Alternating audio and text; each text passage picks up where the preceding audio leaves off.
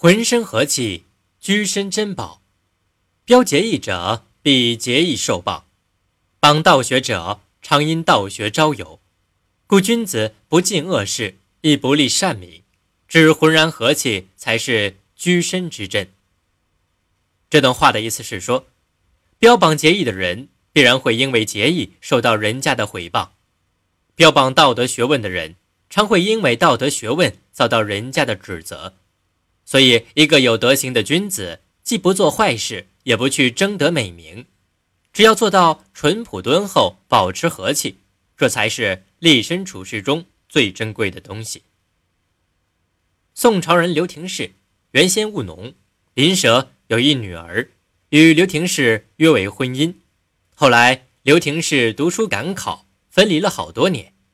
刘廷士考中之后，回到家乡，想与林女完婚，但此时林家女因贫病交加，双目失明。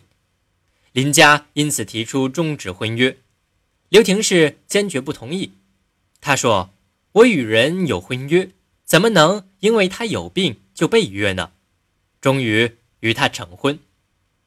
成婚之后，两人感情很好，从来没有为了什么事情而吵过架，家庭十分和睦。后来，刘廷士犯了一点小错误，上级官员都赞许他有美好的品行，就免除了对他的惩罚。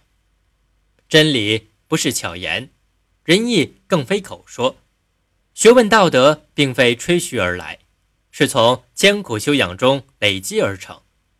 一个人居身立世，确立正确的原则，不是为了给别人看，而是为了磨练自己的心性，使自己有一个健全的心态、完美的人格。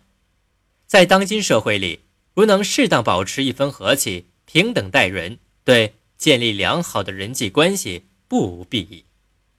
正所谓“莫信直中直，须防人不仁”。山中有直树，世上。